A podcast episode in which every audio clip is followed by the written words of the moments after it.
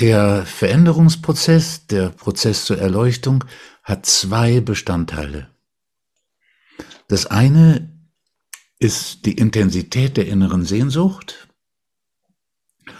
und das auf der inneren Sehnsucht basierende innere Entschlossensein und die darauf basierende innere Entscheidung. Der zweite Bestandteil ist das Know-how. Wie? Das ist so, beschreibt auch die, die Erweiterung meiner Arbeit. Ich habe im bisher so sehr viel Schwerpunkt auf das Know-how gerichtet. Entschlossenheit und innere Haltung kam immer mal zur Sprache. Aber ich habe in den letzten drei Jahren immer mehr realisiert und den Weg gefunden, die innere Haltung als eigenen Bereich der Arbeit anzusehen und damit zu arbeiten.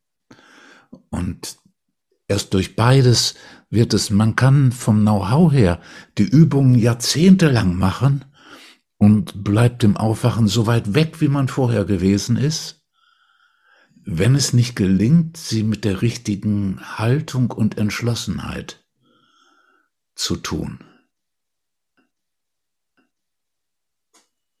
Dass manche Menschen von alleine aufwachen, wie von alleine, durch die Arbeit, ohne lange Zeit und, und, und so zu brauchen, und die anderen nicht. Und das war auch ein Motiv, weiter nachzudenken, woran liegt es? Dieselbe Antwort. Äh, manche bringen aus Gnade, aus Glück, aus Lebensschicksal, für das sie nichts können, bringen die innere Haltung, ja, schon mehr mit.